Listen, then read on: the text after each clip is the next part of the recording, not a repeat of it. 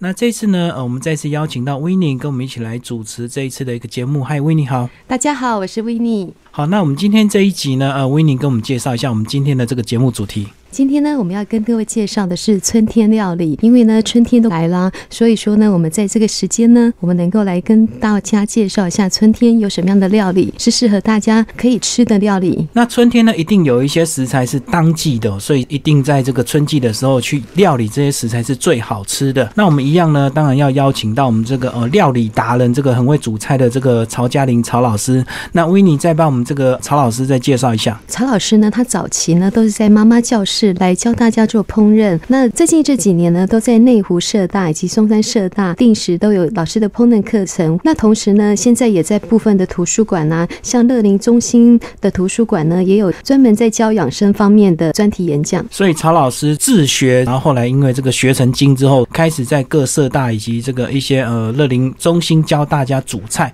那其实自己煮菜真的是蛮好玩的。虽然现在大家呢上班都非常的忙哦，比较没有时间，但是还是有一些简单的料理可以。自己在家做不一定是像以前这个一定要这传统的这个婆婆妈妈一煮就要煮一个大圆桌这样子。好，那维尼你自己也常常在煮对不对？因为我平常也在上班，比较忙，可能会做一些比较简单的，比方说呃用香椿酱啦来拌面呐，或者是说简单的炒饭，或者是说做一些简单的菜肴。所以说我们今天这个谈到这个呃春季的这个料理，当然就要从一个当季的这些食材、一些蔬菜开始来介绍。哎，曹老师好。哎，金明好，维尼。好，老师好。那是不是一开始呢？曹老师就先帮我们介绍一下这个春天大概有什么蔬菜以及水果是这个当季的？呃，因为春天哈，我们有一句俚语就是正月葱，二月韭，好，就是韭菜的韭。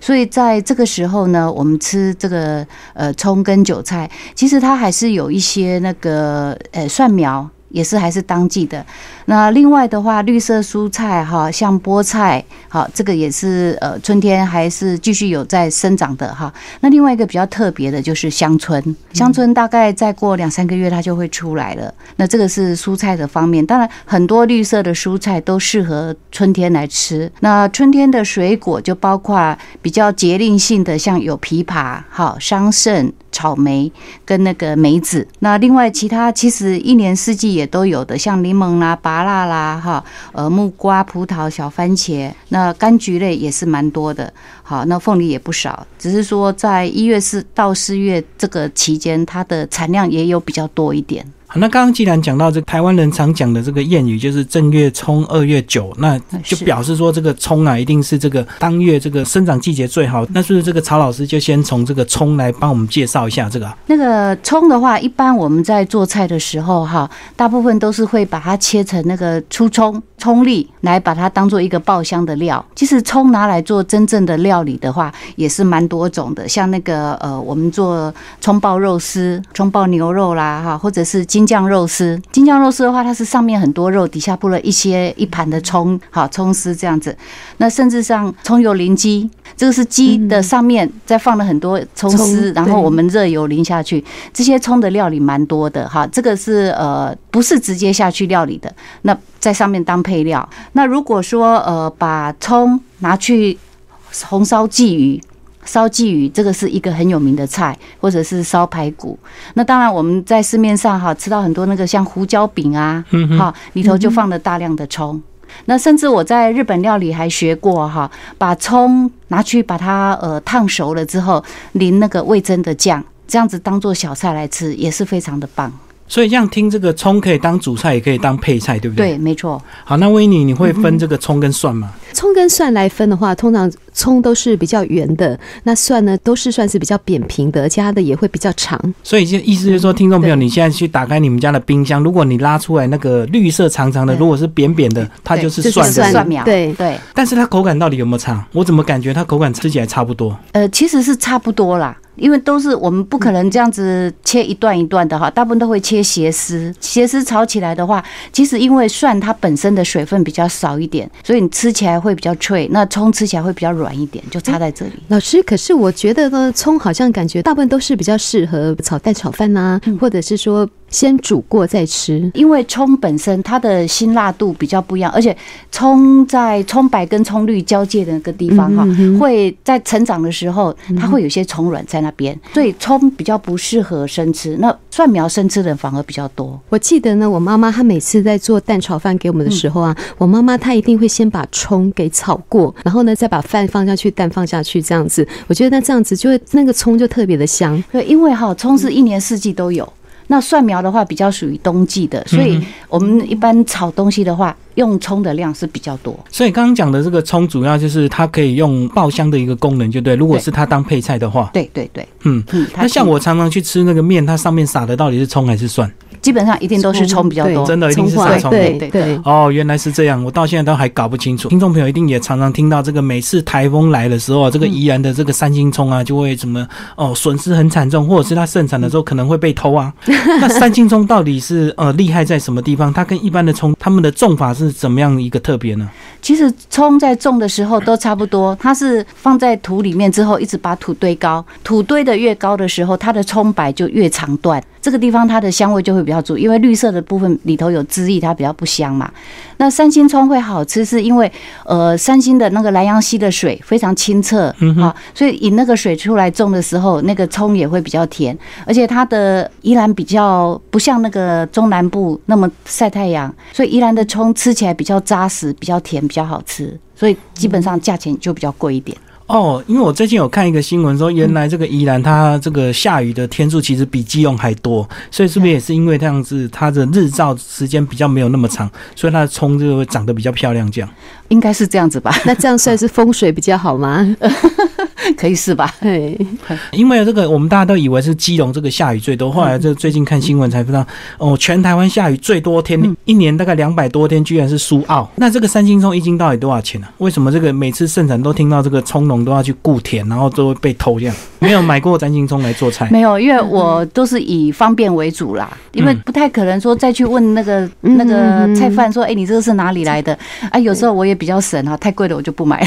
所以这个重点是就是要会做菜了。那至于食材，那个葱到底是真正的三星葱，有时候菜农也可能会骗你，对不对？对，其实会做菜的人，他们真的只要有食材来啊，什么地方他们都可以做的非常好吃。对，这个有人就去买三星葱，结果回家炒非常难吃，原来他的三星是三葱。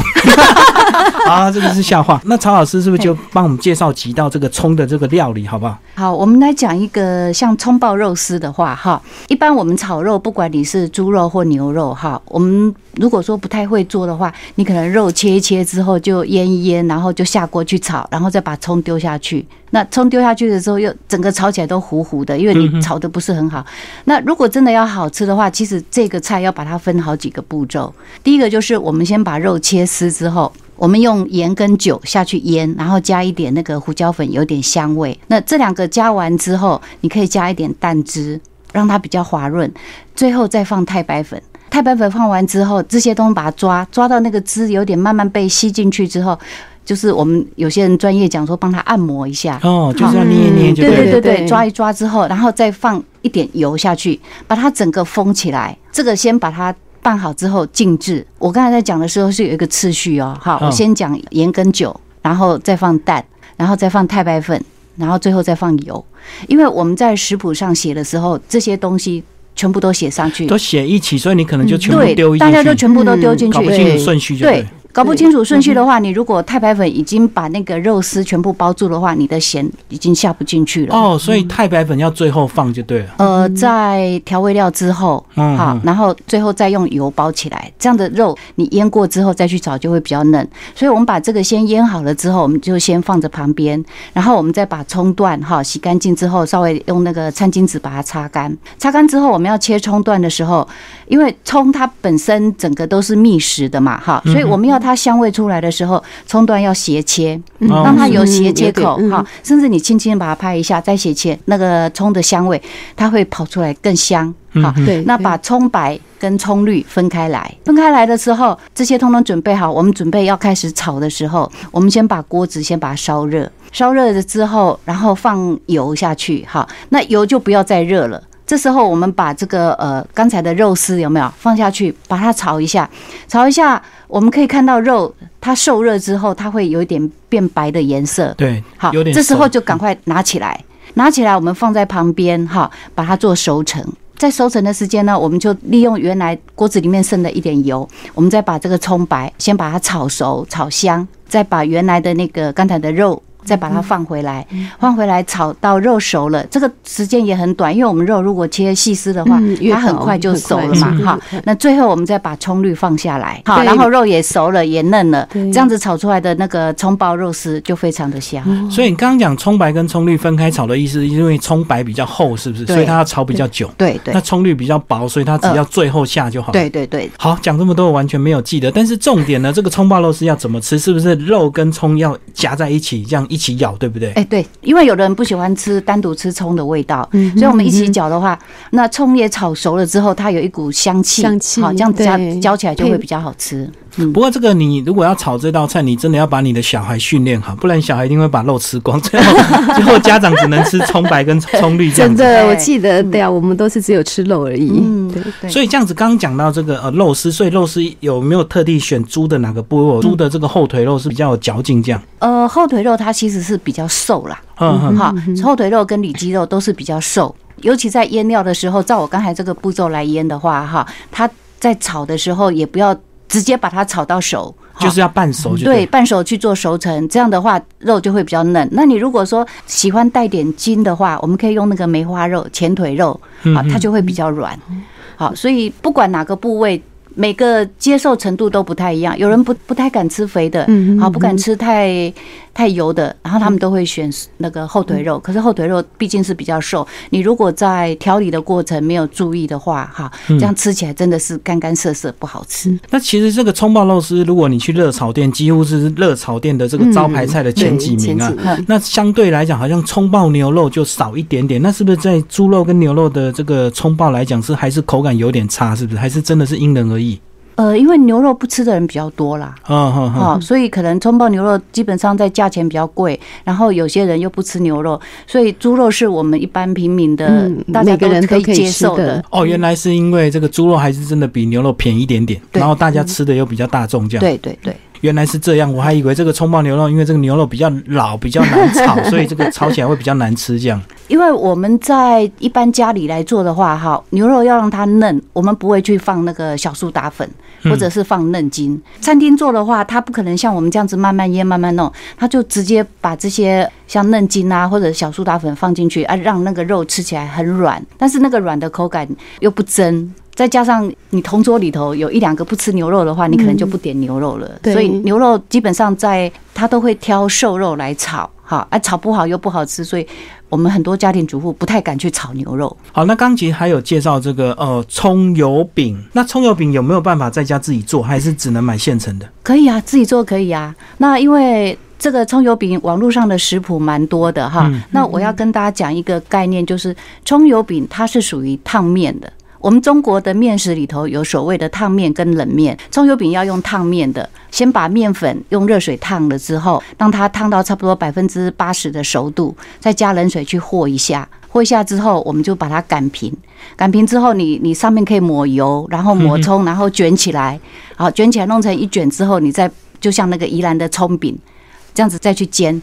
因为烫面，所以那个面已经熟了，你就不能。你看葱油饼，没有人把它放到水里头去煮。那如果是水饺的话，是用面粉跟冷水和在一起，所以这个面团是生的，所以水饺一定要放在水里头煮。所以葱油饼，你如果呃有兴趣做的话，在网络查一下哈，自己在家里其实很快就可以做得好啊。可是，那嗯做一做是不是就可以把它一片一片的把它放起来，然后冰在冷冻库里面，想吃的时候随时拿对，出来做对早餐店。的也都是这样，他们都是工厂来，然后一片一片中间隔个那个塑胶袋，对哈塑胶袋对，这样子一片片，你要吃的时候就一片拿来煎一煎就好了，因为它也是已经面粉都烫过了嘛，所以我们在锅子里煎的时候，你知道热了，然后看它那个有点这样鼓起来了。就表示它已经熟了，然后你再把它煎香一点就可以了。那其实外面除了葱油饼，我后来才发现还有一种叫手抓饼，那其实它也是葱油饼，只是它哎把它打的比较碎一点，对对不对？它那个在擀面的过程里头还是有差就一层一层一层，对。一层一层那把把它煎好之后，然后手拍一拍，对对对，把它弄得碎碎的对，所以它基本的面团都一样。它还是用哎葱油饼的这个料理，只是它的最后的这个手法不一样。对对对，那听完这样子，好像做葱油饼比较麻烦一点，对不对？因为你还要去擀那个面皮，这样子还要再加葱。水饺也是要擀呐。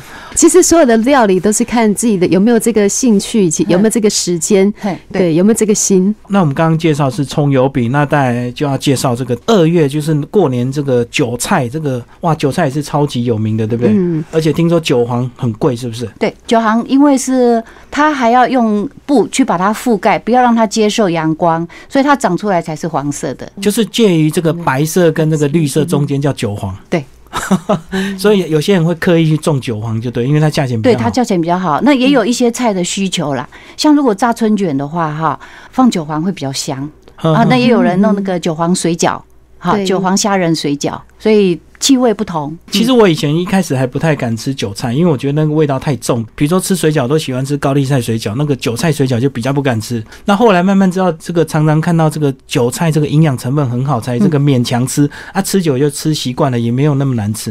嗯那这个韭菜到底有什么营养成分？韭菜它基本上就是呃，因为在我们中医来说的话，它是起阳草嘛，它比较会偏燥热一点，所以它的那个叶绿素啊、纤维都非常高，基本上就是这些，它里头维生素、矿物质非常好。老师，那这个韭菜盒跟韭菜水饺啊，他们都是面皮包的，那有什么不同？就我们刚刚讲说，韭菜盒它也是用烫面做的。好，所以它跟葱油饼的面团是一样的。对好，那韭菜水饺的话，就是冷水面去和的。对，那韭菜盒子我们一般都是整个把菜也是包在里面，然后下去煎的。对好，那水饺是煮的，哦，它的差别就是这样，一个是冷水面，一个是烫面，这样。只要是烫面的，就要用煎的或者是蒸的。嗯所以我们的蒸饺也是烫面的面团。好那水饺的话就是冷水面这样子。所以这个韭菜盒子它差别就是说它的这个韭菜特别多，对不对？因为你一口咬下去，几乎整 满满都是韭菜。呃，也不能全部都韭菜，因为嗯这些菜的东西你把它下去煎哈，它会出水。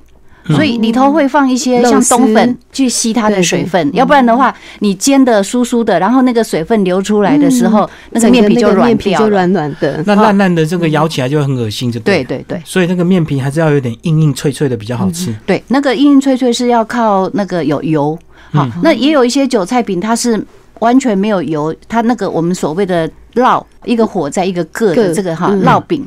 好，烙饼的话就是完全没有油，那个煎出来的饼会比较硬一点。那如果是有油的话，它温度高就会比较脆一点。所以这个你下次买这个韭菜盒子，你就要咬下去看看里面有没有包冬粉。那冬粉的目的就是为了吸水，吸水，吸水然后冲量，对而且冬粉比较便宜。哦，原来是这样，就是把它冲的饱一点，因为韭菜比较贵，就对了。对，因为韭菜你就算说你装的满满的哈，它一煎了之后它会垮掉嘛，嗯所以整个就不漂亮，所以一定会放一点冬粉，然后再加一些蛋，比较香。哦，所以也是要撑起它的形状，就对对对比较饱满。这个好像就是那像那什么客家小炒，其实客家小炒正规的客家小炒，它并没有放豆干嗯。那店家希望说整整个那个一盘起来看起来很澎湃、很热闹，所以会放一些豆干哎这样子。我听到了。客家小炒是因为有鱿鱼，然后有肉丝，然后还有豆干，都拿去拜拜。拜完之后，他想说把这些东西全部合在一起。哦，哎，对，有人是这样子说。对啊所以，这是众说纷纭，各有所不同。好，那再来有没有一些韭菜的这个主菜来帮我们稍微介绍一下？比较有名的就是那个鹅啊卷，哈，青稞，因为它本身一颗一颗的哈，那单独这样子吃的话也是可以，就是我们大概吃鹅啊煎比较多嘛嗯，哈，那你如果把它炸成一条一条的，像过年的时候炸这个鹅啊卷就很漂亮。那鹅啊，以中医来说的话，鹅啊是比较寒性的，对所以它跟那个韭菜比较热性的搭配在一起，你吃起来就不会过度过寒这样子。哦，就刚好综合就对。对对对一个热的，一个冷的，这样子搭配。，对对那因为这个又很简单，你鹅啊大概简单把它呃洗干净哈，沥干之后，我会直接放在一个塑胶盆里头，因为鹅啊它本身上面有一些东西，那你放在塑胶盆里头，然后放。一点点的水，然后顺一个方向去把它转啊转一转，它那个靠静电，它会把那些脏东西吸附在塑胶盆上，嗯。你用铁盆还弄不出来。好，就这样把它洗干净、沥干之后，然后再跟我们的韭菜，好，你甚至也是里头可以放一些那个泡过的冬粉，然后下去整个下去炸。这样的话，这个这个菜其实在我们现在的市面上大概比较少了啦。这以前是很有名的菜，因为韭菜大部分都是拿来当配菜，或者是说，呃，你韭菜就炒那个鱿鱼啊，炒花枝，白的跟绿的配起来非常啊配漂亮。色就对了。刚刚上一段我们介绍完这个葱以及韭菜，那下一段呢，呃，是不是曹老师再帮我们介绍一下？呃，刚刚也有讲到这个菠菜非常的盛行，那个菠菜，我们大概从小的印象就是那个大力水手有没有吃的菠菜是派才有力哈？对，其实菠菜它本身的营养非常多哈。以前我们有一个资料，就是它里头含很多的铁嘛。其实现在发现哈，菠菜里头含叶酸也非常多。可是菠菜呢，大家不爱吃，因为菠菜吃起来会涩涩的，哦，哈，就是因为它里头含草酸。嗯好，可是它又是非常营养的东西，所以我们在菠菜处理的时候，哈，我们可以先把它洗干净之后，你用水先把它穿烫，切个长段。把它穿烫，穿烫之后，然后再来做其他的料理。这样的话，吃起来那个涩涩的口感就没有那么多了。嗯穿烫之后，它的那个色感就会变比较对，它就会留在水中，就会减少一些。哦，我嗯记得我们家都是用大蒜去爆香，嗯然后就用大火炒一炒，加点水去把它焖。对，所以它在炒的过程，它只要接触水，它那里头的草酸就会流出来一些。哦嗯，所以你看，我们菠菜汁炒菜的那个汁，不太可能会去吃它。好，那这个曹老师是不是有一些菠菜的这个呃料理可以帮我们介绍一下？菠菜里头哈，因为它很有很多的贝塔胡萝卜素哈，对眼睛也非常有帮助。用是不是三 G 的人哈，眼睛都会伤哈，对所以我们多吃菠菜。所以我们菠菜，我们刚刚讲过，就是先把它穿烫之后哈。那我介绍一个菠菜河粉卷，这个有一点跟我们在广式饮茶吃肠粉类似哈。你可以去买那个河粉，那我们的河粉。通常都是一大片四四方方的，那我们把它打开来之后，把它切成四方形的片，好，那我们的菠菜刚才不是也烫过了之后切碎碎的，那里头只有放菠菜又不好吃，所以你可以放一些新鲜的香菇，哈，或者是干香菇也可以，把它切丁之后炒一炒，然后还有豆干，豆干也是切碎了之后把它炒一炒，那把这三样东西把它放在那个呃我们一片一片的河粉里头，把它卷起来，然后拿去蒸。就变成素的河粉卷，这样子也非常好吃哈。对吃素的人来说，哎，他要增加一些呃这个口味的话，这是一个变化。这是我们中菜的话，我们会用河粉去做。那如果西餐的话，哈，我想各位可能吃过那个千层面，有没有？对，对千层面它也是呃把它干的。放在水里头煮软了之后，也是一片一片的嘛。嗯那我们一样把这些东西把它放进去。那如果说你要吃真正比较西式口味的话，我们菠菜里面哈可以放，也是放一些那个菇类的东西哈，还有放 cheese。放那个茄子下去，把它卷起来，干干的皮这样子下去烤不好吃，所以另外都还会炒一些番茄酱汁，把底下那个烤盘的容器底下放一些番茄酱汁哈。我们做好的这个菠菜卷，然后上面还是要再一些酱汁，最后再放那个。烤披萨的起司丝，呃，放在烤箱里头去烤，大概烤个十几分钟，因为料都是熟的嘛。烤到那个起司软了之后，这样子趁热来吃，吃起来的那个西式的菜，就跟我们用河粉卷起来这个中式的菜同样是卷，但是口感都不太一样。中菜西吃就对了。对，一个中菜，一个西式，那西式应该就加了 cheese，应该就比较甜一点，对不对？呃，它会比较滑润，哦，比较好吃。对，那刚刚讲到这个中菜的这个河粉卷啊，那老师有讲到菠菜、香菇跟豆干，那我现在就知道这个豆干是不是也是因为这个口感的问题，吃起来比较硬，对不对？这样子会对，因为不是软烂。听多老师的节目之后就发现 上，次原来佛跳墙，对我们加的佛跳墙加笋干也是为了这个口感比较口脆。嗯对，嘿要不然你看香菇软软的，这个河粉软软的，菠菜也是软软的，那吃起来就很恶心。对对，哦，原来这个中国的这个料理实在是博大精嗯深，很多食材加的都是有它的一个目的。那其实菠菜我可以再介绍一个菠菜拿来炒饭，因为很多小孩子他不爱吃菠菜，是啊，就是因为有大力水对啊手喜欢吃。所以在菠菜把它那个烫过的之后，我们再把它切碎，切碎，然后我们跟饭一起下去炒。那再拿我们刚才的葱先去爆香嗯哈，然后炒饭要好吃的话，要隔夜的冷饭是更好吃。哈对，粒粒分明。对，那我们这个炒饭里头，你有葱去爆香，然后还有饭，然后我们再加一个鸡蛋。是黄色的，然后再把这个菠菜切的碎碎的，这样子下去炒饭，小孩子都不知道那是菠菜，你不知不觉就让他吃了菠菜哎。，老师，那那个上海菜饭它都是用什么菜呢？它是青江菜比较多，哦，对对对，青江菜。哦，所以那个菠菜切碎之后，它也有被这个配色的一个功能了。，对对对而，且它经过这个穿烫又经过炒了之后，它的这个色味可能都已经比较淡了。对，没错。我觉得这个好像像像就像我说，老师我不敢吃香菇，我每次都会问他说这是什么做的，同学他每次都说是香菇，然后就不吃了。然后他现在的话都很聪明，就不告诉我是什么。他说你吃吃看，哎，对我就这样子被骗了。其实切碎之后，你就直接告诉小孩那是巧克力，他就会吃，只是稍微咸一点点巧克力。好，那刚刚我们还有聊到这个香椿哦，嗯那香椿这个听说是不是也可以拿来当茶喝？是不是？对，当茶喝的话，大部分都是呃盛产的时候把它晒干的，才有办法当茶喝。那新鲜的话，就像我们在用西式的香草，你新鲜的话一点点，它的味道只是很清香。对，好，那要浓郁的话，大部分都是用干的比较多。刚刚维尼有介绍到这个香椿酱，那香椿酱嗯做起来会不会很麻烦？呃，其实不会诶、呃，香椿酱其实就跟我们西式的那个青酱差不多，青酱是用罗勒叶或者是用九层塔嘛。对，好，那香椿酱就是用用香椿叶哈。那对香椿叶我要讲一个，就是很多人在香椿那个生产的时候做起来，可是过了谷雨这个节气之后，就差不多端午节到了，这个香椿就不香了，就不要再去买了。所以趁着端午节之前，我们赶快做香椿酱。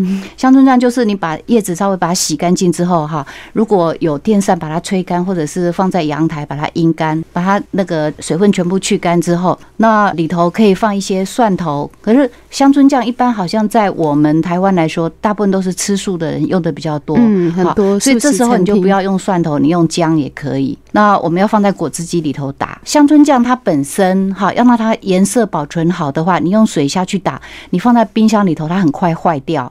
所以打酱一定都是用橄榄油哈，橄榄油代替水分来带动果汁机的那个才能打得动。对，就里头放一点盐，好，放点姜末或者是蒜末，然后还有我们的香椿叶，再跟这个橄榄油一起下去打。那油也不能太少，太少的话，它你叶子太多，打出来的那个叶子不够碎。所以油稍微多一点，油很多你也不可能一次全部都用掉嘛，哈。把它打好之后，我们放在一个玻璃罐里面，先让它沉淀大概一个小时，叶子它就会慢慢的降下来。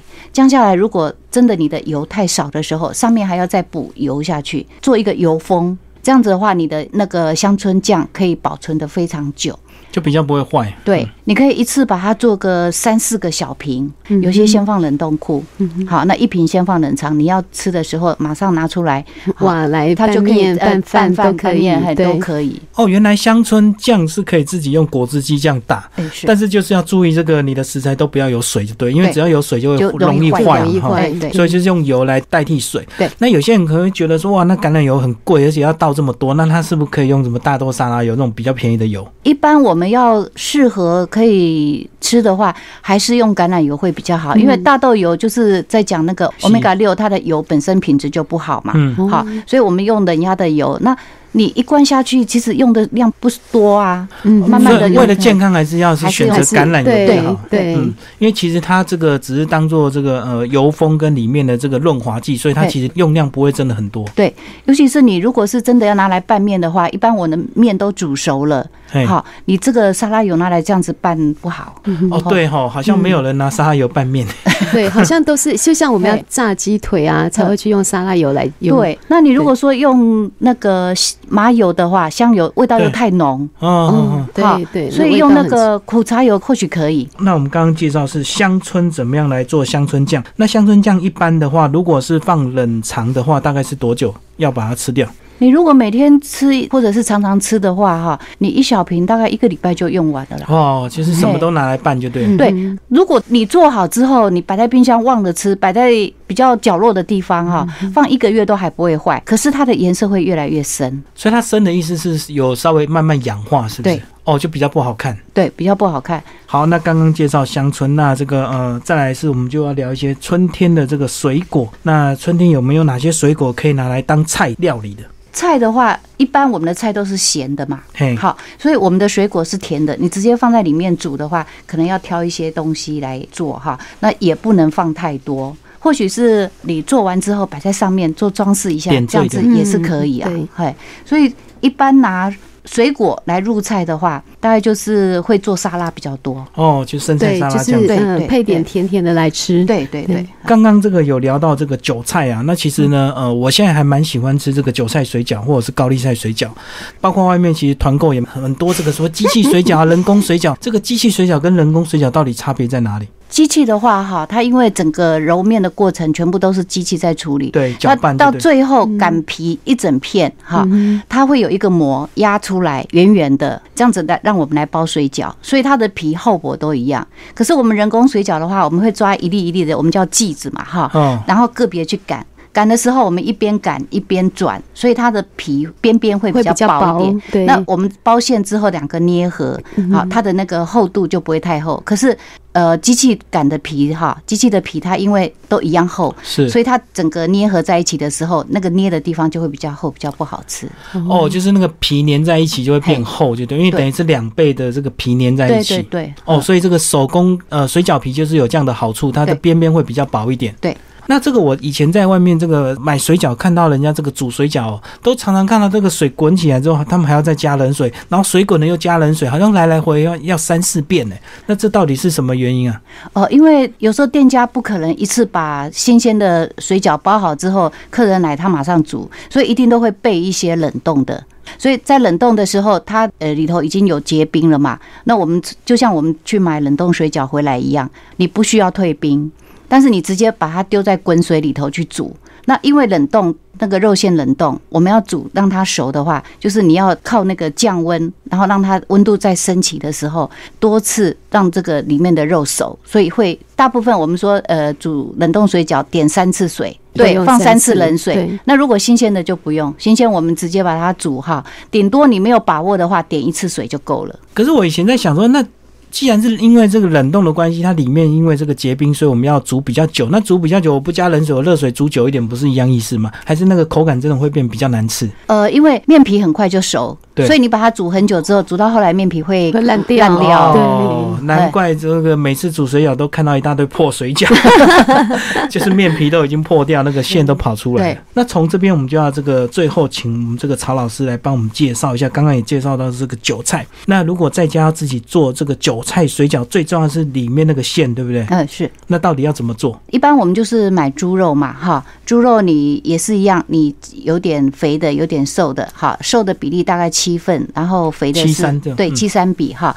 那我们把它剁，那里头也是可以放一些葱，哈，或者是呃姜末。一般水饺要好吃的话，我们会放一些水下去做打水，水慢慢加进去，加进去哈，加完之后你那个呃肉最好就是。做好之后，还是把它放在冰箱冷藏，因为你水打进去的时候，它不会马上吃进去。那我们再放在冰箱冷藏大概呃半天的时间，让它水跟肉的组织稍微结合在一起。那你让它在冷藏的这个时间，我们就来处理韭菜，因为韭菜它长的时候，它也是有那个根部上面会有一些有沙土嘛，所以我们还是要把它洗干净。洗干净尽量也是可以的话，就是把它擦干。好，那韭菜水饺跟高丽菜水饺差别，就是因为高丽菜它本身还要用盐去抓过，嗯韭菜不用。韭菜就是你把它擦干之后，然后切碎碎，然后你要包的时候，把韭菜跟那个刚才调理好的肉，把它混在一起，直接包就可以了。听起来很简单，器皿一定会用买的。听起来很简单，可是这个还是要勇于尝试，对不对？哎，对，而且其实网络上也是要查水饺的食谱也是蛮多的，那重点是自己一定要有心、有耐心、有有恒心，这样持续去做。那万一很难吃的话，就赶快请隔壁邻居或同事，然后试到成功之后再来自己吃，这样。哎，其实如果煮水饺失败哈，我觉得最好消掉的方法就是你再把它拿去煎，变煎饺，哎，变煎饺哦它就香香的哈，就会觉得很好吃所以都不会浪费还有补。救的办法。即使你煮完之后很烂的话，其实拿来煎一煎也可以吃，就对了。对对对。